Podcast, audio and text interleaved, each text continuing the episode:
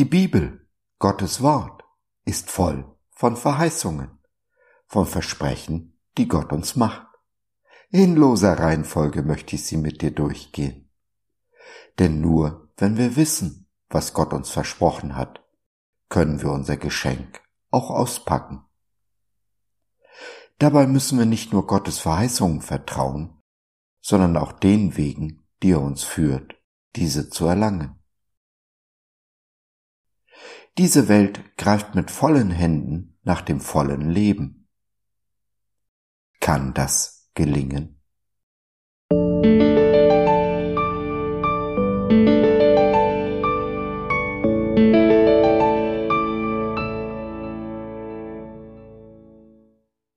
Abschied nehmen ist immer ein bisschen wie sterben.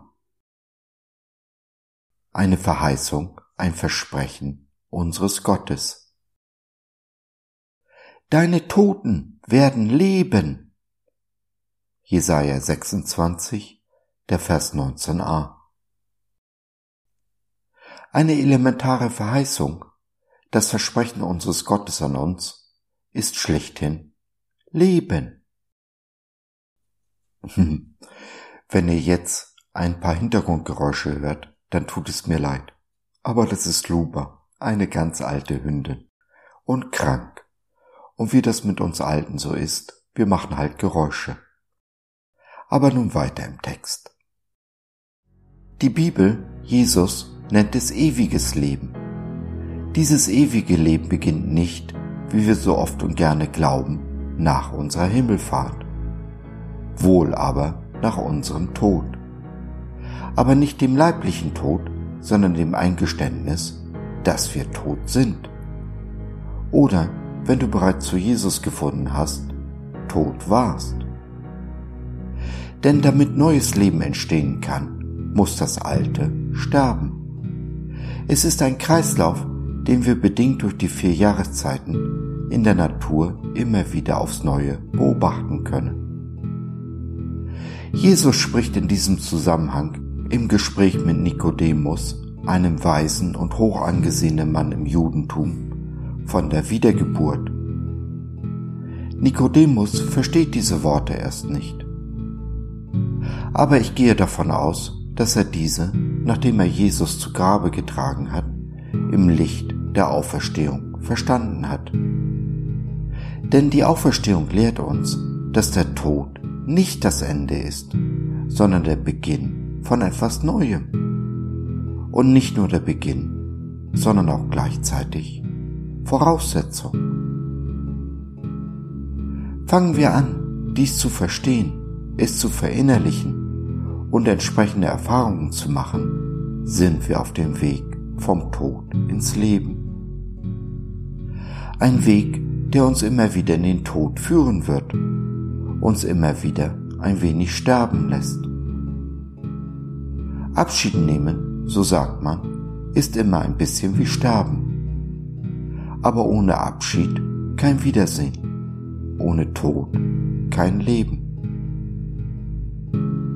Dieses Denken ist radikal anders, genau umgekehrt zu dem, wie die Welt denkt, fühlt und handelt. Diese Welt greift mit vollen Händen nach dem Leben und bemerkt, wenn sie ehrlich ist, dass ihr genau dieses Leben immer und immer wieder entgleitet denn mit vollen Händen kann man nichts Neues greifen. Die Bedingung für das Neue ist das Loslassen des Alten, das Sterben. Solange ich innerlich festhalte an meinem alten Leben, ich mich nicht meiner Vergangenheit stelle, ehrlich stelle und bereit bin, sie aufzuarbeiten, anstatt zu verdrängen, solange gehe ich an dem Leben, das Jesus für mich vorgesehen und er mir versprochen hat, vorbei. Denn was ich nicht verarbeitet habe, was ich mit aller Gewalt nach innen und außen versuche unter dem Deckel zu halten, kann ich nicht loslassen. Es ist schlichtweg unmöglich. Es entsteht ein Teufelskreis. Je weniger ich bereit oder fähig bin loszulassen, je weniger lebe ich. Je weniger ich das Gefühl habe zu leben, je krampfhafter halte ich fest. Dieser Teufelskreis hat irgendwann sein unweigerliches Ende. In dem, was wir unter allen Umständen versucht haben zu vermeiden. In dem, was die Bibel den zweiten oder ewigen Tod nennt. Aber es gibt Hoffnung, denn solange wir atmen, ist Gott nicht fertig mit uns. Er liebt uns zu sehr, um einfach zuzusehen, wie wir den ewigen Tod sterben. Er ruft und lockt uns, und oft genug forciert er Dinge, Gedanken und Umstände in unserem Leben, um uns auf den Weg ins Leben zu führen. Vielleicht magst du dir ja heute einen Moment Zeit nehmen, um darüber nachzudenken, dass die Umstände in deinem Leben genau dieser Lockruf Jesu sein könnten.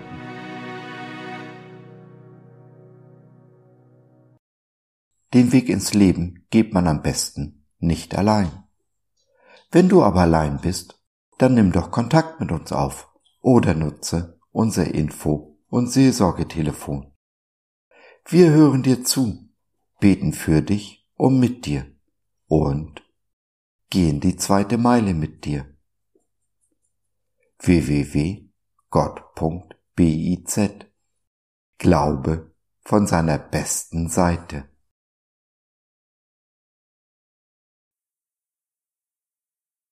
So, das war's für heute. Danke für deine Zeit. Wir freuen uns, dass du dabei warst und hoffen, wir konnten deinen Geist ein wenig anregen.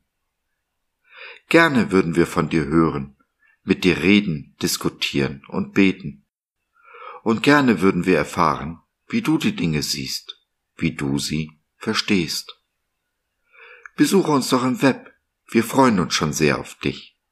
www.gott.biz Bis dahin alles Liebe, dein Josef.